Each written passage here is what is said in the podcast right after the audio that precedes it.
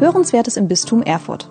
Ihr Podcast präsentiert vom Bistum und der Katholisch-Theologischen Fakultät der Universität Erfurt.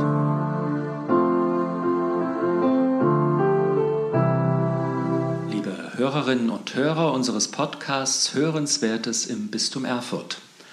Heute haben wir uns ein Thema ausgewählt, das nicht ganz so einfach ist.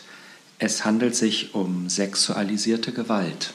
Und wir gehen der Frage nach, wie sieht es mit der Aufarbeitung und Prävention im Bistum Erfurt aus? Und dazu habe ich mir zwei Gesprächspartnerinnen eingeladen, die sich gleich selber vorstellen. Herzlich willkommen hier bei uns. Bitte schön. Herzlich willkommen. Herzlich willkommen, danke. Mein Name ist Cordula Hörbe. Ich bin Gemeindereferentin und Supervisorin. Vor sieben Jahren hat mich Bischof Neimeyer berufen zur Präventionsbeauftragten für das Bistum Erfurt. Und das war ich bis zum 30. Juni, also bis zur vergangenen Woche. Und in dieser Funktion bin ich heute hier. Mein Name ist Ursula Samietz. Ich bin die unabhängige Ansprechperson für Betroffene sexuellen Missbrauchs durch Kleriker und sonstige Beschäftigte im kirchlichen Dienst im Bistum Erfurt. Ich bin Sozialpädagogin, und tue diesen Dienst aufgrund der Berufung vom Bischof fast sechs Jahre ehrenamtlich im Bistum Erfurt. Ja, herzlich willkommen hier bei uns. Danke. Mhm. Das Thema Prävention sexualisierter Gewalt ist ja eines, was die katholische Kirche schon lange beschäftigt. Ich habe versucht einmal ein wenig zu recherchieren und habe festgestellt, schon in den 1980er Jahren, ist das ganz hochgekocht in den USA. Dort wurde das publik, dass es Missbrauch durch katholische Priester gab. Und in meiner Wahrnehmung ist auch noch ganz deutlich der Januar 2010. Da hat der Leiter des Canisius-Kollegs, der Pater Klaus Mertes, veröffentlicht, dass es dort an der katholischen Schule Fälle sexualisierter Gewalt gegeben hat. Seitdem sind mehr als zehn Jahre vergangen. Was hat sich denn hier in der katholischen Kirche seitdem getan? Hm. Aus meiner Sicht ist die Entwicklung äh, in diesen zurückliegenden zwölf Jahren eine sehr intensive, äh, professionelle, ähm, aber eben auch sehr anspruchsvolle.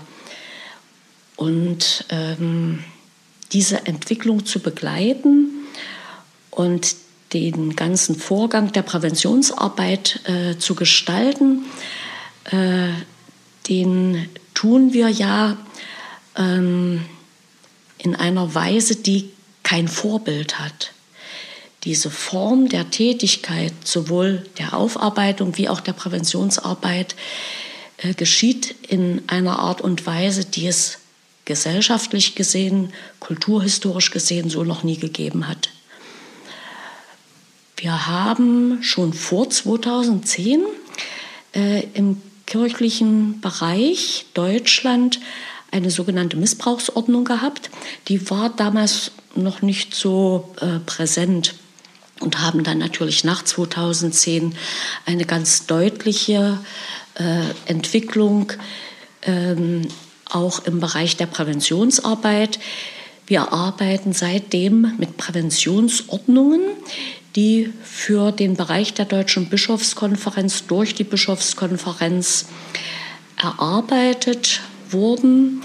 Die Erarbeitung geschah auf dem Hintergrund der Erfahrungen die katholische Kirche, aber auch der Bereich darüber hinaus im Zusammenhang äh, des Schutzes von Kindern und Jugendlichen zunächst hatte. Die umfangreiche äh, Erfahrung im Bereich der Beratung floss da auch mit ein. Und wir haben Schutzkonzepte entwickeln können, die wir in den zurückliegenden Jahren immer wieder überarbeitet haben aufgrund neuer Erkenntnisse. Und diese Ordnungen sowohl im Bereich der Prävention wie auch der Aufarbeitung, die Frau Sam jetzt wird dazu nachher noch mehr sagen, die haben einen Stand, der zeigt, dass diese Form des Herangehens an Schutz und Helfen, also Schützen und Helfen, das will Prävention vorbeugen, ähm, verhindern, dass bestimmte Situationen entstehen, die zu Missbrauchshandlungen führen, aber auch verhindern von Situationen, die im Vorfeld übergriffige Situationen ergeben. Das alles äh, versuchen wir in einer sehr professionellen Art und Weise durch die Umsetzung dieser Ordnungen. Mhm. Das heißt jetzt konkret, es gibt ähm, einmal die Schulungen der Ehren- und Hauptamtlichen. Ja. ja das ja. bedeutet, es wird Wert gelegt auf die äh, Führungszeugnisse der Personen. Ja. Hm, da sind wir schon in äh, ganz konkreten, aber doch recht einzelnen Bereichen. Das ist ja nur ein kleines Detail. Wir haben erstmal die große Leistung geschafft, dass wir bundesweit einheitliche Standards haben, ähm, die wirklich gut sind. Und äh, diese bundesweiten Standards, die auf die Bischofskonferenz zurückgehen, sind konkret angepasst an die einzelnen Diözesen und äh, werden dann konkret umgesetzt für den Bereich der Pfarreien, aber auch für alle anderen Einrichtungen, die unter dem Dach der katholischen Kirche existieren, konkret zum Beispiel Caritas, die Einrichtungen von Altenheimen, von Kindertagesstätten, von Beratungsstellen, aber auch alle jene, die sogenannte kooperative Mitglieder sind. Das sind also die Krankenhäuser oder auch Schulen. Das alles ist in dieses Milieu des Schützens und professionellen Helfens eingebunden und wird begleitet durch die sogenannten institutionellen Schutzkonzepte und im Rahmen dieser Schutzkonzepte findet das, was Sie gerade alles nannten, statt. Ergänzung? Nein, ich denke, äh, da ist eine ganze Menge passiert. Die Einrichtungen und die Pfarrgemeinden oder Kirchengemeinden, wie wir jetzt sagen, haben sich auf den Weg gemacht, haben für ihre Kirchengemeinde ein institutionelles Schutzkonzept erarbeitet. Da geht es natürlich um das Vorlegen des polizeilichen Führungszeugnisses, da geht es um Fort- und Weiterbildung und da geht es auch um die Auskunfts- und Verpflichtungserklärung, die zukünftig einen anderen Titel haben wird. Da unterschreibt man einen Verhaltenskodex, wenn man mit Kindern, Jugendlichen und schutz- und hilfebedürftigen Erwachsenen arbeitet. Hm. Ja, jetzt hieß es schon, für das Bistum Erfurt wird das dann nochmal konkreter umgesetzt, dann nochmal für die einzelnen Einrichtungen. Wie muss ich mir das jetzt zum Beispiel in einer Pfarrei vorstellen? Ja? Wie sieht denn dann so eine Umsetzung da aus? Es braucht einmal, wenn ich es richtig verstanden habe, ein institutionelles Schutzkonzept. Ja, so ist es. Schutzkonzepte kennen viele äh, aus ihren betrieblichen Zusammenhängen. Da geht es um Arbeitsschutz oder Gesundheitsschutz.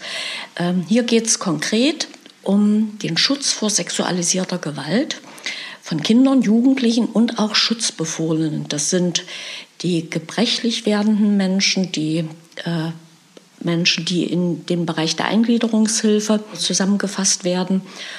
Und für diese Bereiche werden spezielle Schutzkonzepte erstellt und zwar gemeinsam im Team miteinander. In der Pfarrei ist das zum Beispiel so, dass wir äh, über die Schulungen geholfen haben, solche Schutzkonzepte für die Pfarrei zu entwickeln.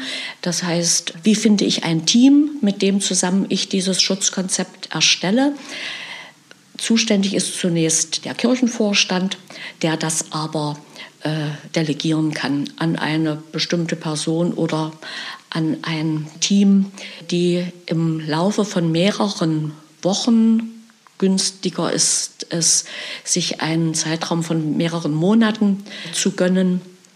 Und so ist es in der Regel auch gewesen, dass ein Team von Eltern, Vertreter der Jugend, vielleicht die Kita-Leiterin, deren Kindertagesstätte auf dem Gelände der Pfarrei ist, jemand aus dem Pastoralteam dabei ist und dass die unter Anleitung der entsprechenden Person eine Struktur entwickeln, wie wollen wir vorgehen, Wer wird einbezogen in die Risikoanalyse? So ist so eine Bestandsaufnahme genannt. In diese Risikoanalyse fließt aber auch hinein, was haben wir alles schon? Viele Dinge im Bereich des Helfens und Schützens sind ja selbstverständlich für uns und eigentlich normal. Die Erfahrung zeigt aber, es ist wichtig, auch vom Normalen zu sprechen, um miteinander klarzukriegen, was uns wirklich gemeinsam wichtig ist. Und im Zusammenhang mit der Entwicklung so eines Schutzkonzeptes wird auch für jede Pfarrei und Einrichtung eine sogenannte Präventionsfachkraft benannt. Das ist jene Ansprechperson vor Ort, die möglichst vielen bekannt sein soll und die behilflich sein soll, wenn irgendwo selbst die einfachste Frage entsteht, wenn ich mal irritiert bin von einer Beobachtung, die ich gemacht habe. Sie ist die Ansprechperson vor Ort, die dann immer wie ein Lotse weiterhelfen kann. Äh, wo kann ich mit meiner Beobachtung hin, mit wem kann ich darüber reden, wem sollte ich etwas sagen und wo ist es eigentlich wirklich äh, überflüssig, weil sich es äh, von alleine erledigt. Alle Vereine und Einrichtungen benennen so eine Präventionsfachkraft. In dem Verein ist sie in der Regel ehrenamtlich tätig und in den Einrichtungen der Caritas zum Beispiel hauptamtlich. Soweit ich weiß, haben ja mittlerweile alle Vereine im Bistum Erfurt ein institutionelles Schutzkonzept. Ja, so ist es. Alle Vereine haben ein institutionelles Schutzkonzept erstellt. Es sind noch einige, die äh, am Überarbeiten sind, aber die Grundstruktur steht äh, und das Wichtige ist geschafft. Das Wichtige war vor allem, dass wir uns an das Thema rantrauen. Denn das Thema der sexualisierten Gewalt, der Übergriffigkeit ist nicht so sehr ein anspruchsvolles Thema im Hinblick auf äh, Erarbeitung von Sachverhalten und von Regeln. Es ist einfach ein ganz stark emotionales Thema, das uns in vieler Hinsicht nach wie vor überfordert oder vielleicht einfach nach wie vor eine große Herausforderung ist. Und dieser Herausforderung haben wir uns gestellt und da haben alle, die sich dieser Aufgabe gestellt haben, wirklich meine hohe Anerkennung, ob das im Bereich der Hauptamtlichen ist, für die das mitunter eine sehr, sehr anspruchsvolle Aufgabe war, oder auch im Bereich der ehrenamtlich Tätigen. Und äh, ich bin sehr dankbar, was da geleistet wurde. Jetzt hieß ja eine ganze Menge ist schon geschehen. Ja. Ich vermute mal, als Präventionsbeauftragter hat man ein gutes Pfund dran, dass da was passiert. Was genau macht denn dann eine Präventionsbeauftragte in diesem ganzen Prozess? Ihn zu initiieren, ihn zu begleiten? Also hm, was gehört ja. so zu den Aufgaben ja. dazu? Als, Präventionsbera äh, als Präventionsbeauftragte bin ich für alle Fragen rund um die Prävention die Ansprechpartnerin für die Bereiche der Pfarrei und für die Einrichtungen der Caritas und der entsprechenden korporativen Mitglieder der Caritas. Also eigentlich für, für alles im Bistum Erfurt, was Einrichtung und Pfarrei ist. Und äh, meine Aufgabe in den zurückliegenden Jahren war zunächst, die Präventionsordnung verständlich zu machen und zu helfen, sie umzusetzen, mhm. Stück für Stück die Angst zu nehmen, das schaffen wir nicht, das können wir nicht, miteinander loszugehen, Schulungen anzubieten, wie entwickeln wir ein Schutzkonzept, wie kann ein vernünftiges Schutzkonzept im Bereich der Caritas speziell Altenheim aussehen? Wie kann ein Schutzkonzept im Bereich äh, Kita aussehen? Wie kann ein Schutzkonzept im Bereich Pfarrei mit Kindertagesstätte äh, aussehen? Äh, wie kann ein Schutzkonzept in der Schule aussehen? Äh, Grundstruktur ist ja immer gleich, aber äh, ganz klar, die konkreten Ansätze müssen präzise formuliert werden, damit sie gut verstanden werden und damit sie wirklich eine hilfreiche Struktur bilden und am Ende wirklich das bringen, was wir wollen. Wir wollen ja hier nicht Gesetze umsetzen, weil wir hier sonst bestraft werden. Wir wollen schützen und helfen oder wie es die Titel unserer Arbeit immer wieder sagen, miteinander achtsam leben, damit Kinder, Jugendliche, Schutzbefohlene bei uns selbstverständlich in sicheren äh, Milieus aufwachsen können. Mhm. Frau Salmetz, Sie sind nun ähm, Ansprechperson für Betroffene sexualisierter Gewalt. Das ist ja nochmal ein ganz anderer Fokus. Was muss ich mir darunter vorstellen? Also früher gab es ja mal einen anderen Namen dafür, der ist geändert worden. Früher hießen wir Missbrauchsbeauftragte. Und im Bistum Erfurt gibt es da zwei Personen, eine männliche und eine weibliche Ansprechperson. Die, mein Kollege ist der Herr Dr. Kellert. Unsere Aufgaben bestehen darin, wir nehmen Hinweise auf sexualisierte Gewalt von minderjährigen und schutz- und hilfebedürftigen Erwachsenen entgegen. Wir führen mit den Betroffenen Gespräche. Da kann der Betroffene eine weitere Person zum Beispiel hinzuziehen und ich kann auch jemanden mitbringen. Und wir geben Hilfe an, äh, wir machen Angebote zur Hilfs- und Unterstützungsleistung. Das Gespräch, das wir dann führen, äh, wird protokolliert und der Entwurf wird dem Betroffenen vorgelegt und er kann es ändern und ergänzen und soll, bestätigt es dann. Ich weise dann Betroffene darauf hin, dass es die Möglichkeit gibt, einen Antrag auf Leistung in Anerkennung des Leids bzw. des Antrages bei einem abgeschlossenen Verfahren zur Anerkennung des Leids zu stellen. Ich bin Mitglied eines Beraterstabes des Bischofs. Wir sind beide Mitglieder, der Herr Dr. Keller und ich. Und wenn zum Beispiel so ein Gespräch geführt worden ist mit einer Betroffenen oder einem Betroffenen, dann sind wir aufgefordert, eine erste Plausibilitätserklärung abzugeben kleinen Moment. Beraterstab. Mhm. Äh, was kann ich mir darunter vorstellen? Wer gehört dazu? Das kann ich genau sagen.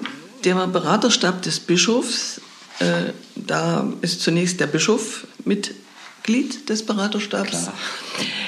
Der Generalvikar, der Weihbischof, der Leiter des katholischen Büros, die beiden Ansprechpersonen, dann der Leiter der Rechtsabteilung, eine Staatsanwältin, eine Fachkraft auf dem psychotherapeutischen Gebiet und seit neuestem sind auch zwei Interventionsbeauftragte, die das Bistum vertreten.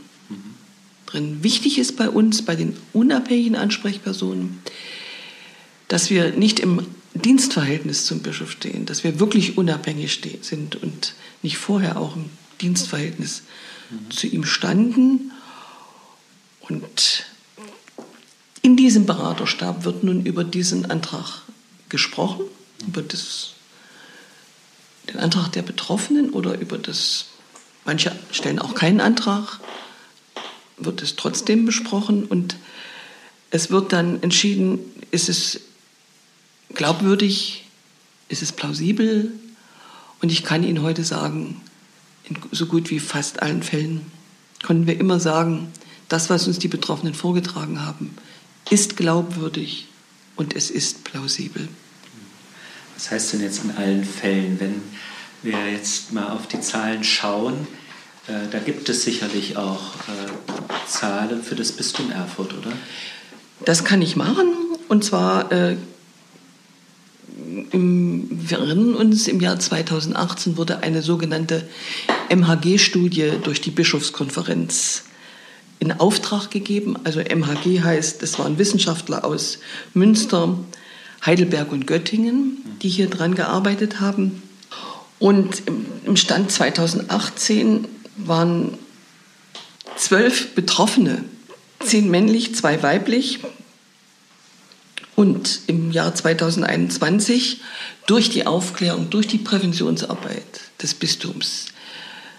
Und zwar muss ich sagen, ohne Wenn und Aber, äh, können wir jetzt davon ausgehen, im Stand 18.03.2021 sind es 27 Betroffene durch Kleriker und auch 27 Betroffene durch Nichtkleriker, also sonstige Mitarbeiter im kirchlichen Dienst.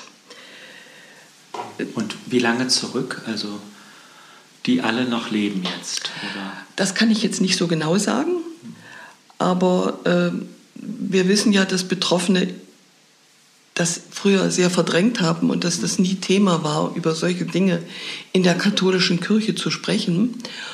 Und dass Betroffene durch Aufklärung des Bistums selbst und durch die Öffentlichkeit beginnen, ihr Trauma, das sie erlebt haben, über das Trauma zu sprechen.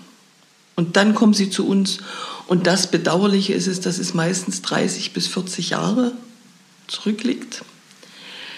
Wir wissen, es gibt, kann ich auch gleich was dazu sagen, wenn zum Beispiel ein Beschuldigter noch lebt, wird die Betroffene darauf aufmerksam gemacht, dass sie eine Strafanzeige stellen kann. Ansonsten macht es das Bistum selbst. Alle Unterlagen gehen in die Stadt, zur Staatsanwaltschaft. Und meistens ist das seit drei, nach 30 Jahren nicht mehr strafrechtlich verfolgbar. Und wird aber nach kirchlichem Recht weiter bearbeitet und die Anträge, die dann gestellt werden, ob er lebt oder nicht lebt, werden weitergeleitet. Dazu kann ich aber im zweiten Schritt noch mal was sagen. Da kommen wir schon zur Aufarbeitung. Mhm. Aber wenn die, Verjährung, wenn die Verjährungsfrist eingestellt ist, kann es nach staatlichem Recht nicht mehr verfolgt werden. Und es werden grundsätzlich alle Beschuldigten der Staatsanwaltschaft gemeldet. Das heißt, kirchliche Verfahren sind im Zweifel noch länger. Ja, also ja die kirchlichen Verfahren, äh, da gibt es ein kirchliches Vorverfahren, mhm. wo das nochmal alles abgeklärt wird, wo Zeugen befragt werden, wo räumliche Dinge geklärt werden, wo auch geklärt werden, haben diese Menschen dort gearbeitet, die äh, beschuldigt worden sind. Und manchmal wird ein psychologisches Gutachten erstellt, und dann werden die Unterlagen durch den Bischof des Bistums nach Rom geschickt und dort werden sie im Rahmen eines kirchlichen Verfahrens beurteilt und bewertet. Keine einfache Aufgabe. Also, also das sehe ich auch so. Ich, ähm, habe, ich höre Gesch äh, Geschichten, die mich sehr betroffen machen. Aber ich denke, in der katholischen Kirche sehr viel Vertrauen verloren gegangen. Und mein Beitrag ist es, dieses Vertrauen in die katholische Kirche auch wieder mithelfen zurückzugewinnen. Dass es uns nicht egal ist, was da passiert, hier nichts vertuscht wird, dass hier aufgearbeitet wird. Und das kann ich mit Fug und Recht für das Bistum Erfurt sagen. Das ist ja eine schöne Rückmeldung. Und doch bleibt für mich die Frage, manchmal, wenn ich so in die Presse schaue, habe ich den Eindruck, das Thema wird uns noch eine ganze Weile beschäftigen. Und irgendwo habe ich auch die Befürchtung, je intensiver wir uns auch damit auseinandersetzen, werden wir äh, doch auch noch weitergehen müssen. Und das Thema ist noch nicht abgehakt. Was liegt denn da noch vor uns? Was für Aufgaben stehen noch an? Ähm, als Präventionsbeauftragte, Frau Herbekon, können Sie sich jetzt erstmal zur Ruhe setzen und den Staffelstab weitergeben, aber wahrscheinlich konnten Sie bei der Übergabe auch schon sagen, das sind die Aufgaben, die noch bewältigt werden müssen. Welche sind das aus Sicht der Präventionsarbeit? Nach der Entwicklung der Schutzkonzepte ist es jetzt natürlich die Implementierung, also die Umsetzung die Arbeit äh, mit den Schutzkonzepten in den Einrichtungen und Pfarreien. Was heißt, ähm, diejenigen, die direkt zu tun haben, beziehungsweise die im Umfeld tätig sind oder die verantwortlich tätig sind im Bereich der Arbeit mit Kindern, Jugendlichen, Schutzbefohlenen, äh, die setzen diese Schutzkonzepte um, die sorgen für Schulungen, äh, die nehmen an Schulungen teil, zunächst äh, in einem Basisbereich, aber dann anhaltend, ähm, so wie wir es auch bei Arbeitsschutz äh, selbstverständlich tun, anhaltend äh, im Bereich der, äh, der Haltung äh, eines Schützens und Helfens, eines achtsamen Miteinanderlebens, eines respektvoll Miteinanderlebens, was nicht heißt, dass wir nicht froh und zuversichtlich die frohe Botschaft miteinander leben. Und äh, dieses frohe und zuversichtliche Miteinanderleben, was trotzdem äh, ein hohes Maß an Respekt voreinander äh, erfordert, ähm, braucht schon Reflexion und das braucht professionelle Schulung, Weiterbildung, zum Beispiel im Bereich der Nähe und Distanz. Wie lebe ich gut äh, und äh, respektvoll zum Beispiel Nähe? Wie gehe ich mit Sympathie, mit, ähm, mit Zuneigung um, ohne dabei an mich zu denken? Damit meine ich zum Beispiel, ich würde das Kind jetzt so gerne mal knuddeln. Das Kind mag aber kein Knuddeln. Das hat es signalisiert. Es traut sich zwar nicht zu sagen, lass mich in Ruhe, aber sein Körper zeigt, lass mich in Ruhe. Und respektvoll als Erwachsener, aber auch als jugendlicher Helfer darauf zu reagieren und zu sagen, das ist bei dem Kind so. Und auch ohne Knuddeln haben wir ein gutes, und freundschaftlich fröhliches Verhältnis miteinander und haben eine tolle RKW, auch wenn wir uns nicht knuddeln. Und so eine unbefangene, respektvolle äh, Umgangsweise zu kultivieren, äh, die steht weiter an und die zu entwickeln und äh, ich sage jetzt bewusst mal umfangreich und relativ sorgen frei zu leben. Das, das ist eine Aufgabe, die wir bewältigen sollten, eben weil es in unserem Tun nicht nur um ein Torschießen geht, sondern eben um das Leben in der frohen Botschaft. Und die ist ein sehr belastbares Fundament, ein großartiges Feld, das, das uns Kraft und Ideen schenkt und Gottes Zuversicht sowieso und seine Zusage zu uns Menschen, sein Ja zu uns Menschen. Aber professionell miteinander umzugehen im Milieu des Miteinanderlebens, das bleibt weiter die Herausforderung. Dazu gehört zum Beispiel auch, äh, dass wir hineingehen in eine gute Reflexion. Was bedeutet uns Sexualität? Äh, wir gehen das an oder sind es angegangen mit dem Begriff sexuelle Bildung, die einen umfangreichen Blick auf Sexualität lenkt, die nicht nur körperliche Sexualität äh, meint, sondern die der Sexualität einen Platz im Leben gibt, der selbstverständlich ist, äh, der eine Würde hat und der lebendig macht in einer respektvollen, lebensnahen Weise. Womit wir selbstverständlich uns auch weiter beschäftigen müssen, sind Erfahrungen des Umgangs mit Macht, aber vor allem auch mit Ohnmacht. Ohnmacht, Versagen, persönliches Versagen, das Versagen des anderen. Das kennen wir in unserer christlichen Botschaft sowieso schon, aber im, auf dem Hintergrund äh, der sexualisierten Gewalt ist das nochmal ein ganz eigenes Feld, äh, wo wir professionell reingehen müssen in den nächsten Jahren. Das scheint mir sogar noch umfassender zu sein, als was ich jetzt im Blick hatte. Ich habe gedacht, irgendwie auch eine Normalisierung dieses Themas. Ich merke das ja schon immer bei manchmal bei Ehrenamtlichen, wenn man sagt, gut, für die AKW, wenn man da Helfer sein will, gehört das mit dazu, dann kommt manchmal so ein Stöhnen, oh, jetzt muss ich das auch noch machen. Und glücklicherweise hinterher oft dann dieses, das war gar nicht so schlecht, diese Schulung mal mitgemacht mhm, zu haben. Mhm, ja. Ich habe eine ganze Menge erfahren, ja, also wenn ja. man schon allein so eine Normalisierung hinbekämen, ja, ja das wäre ja schon echt viel wert. Aber ich merke, das Thema ist doch noch umfassender. Ja? Also wenn ja, wir das Thema ja. Macht, das Thema einer gesunden Sexualität mit in den Blick nehmen, das sind noch eine Menge Aufgaben. Ich frage mal so mit Blick rüber zu Frau Sam jetzt. Was würden Ja. Sie denn sagen?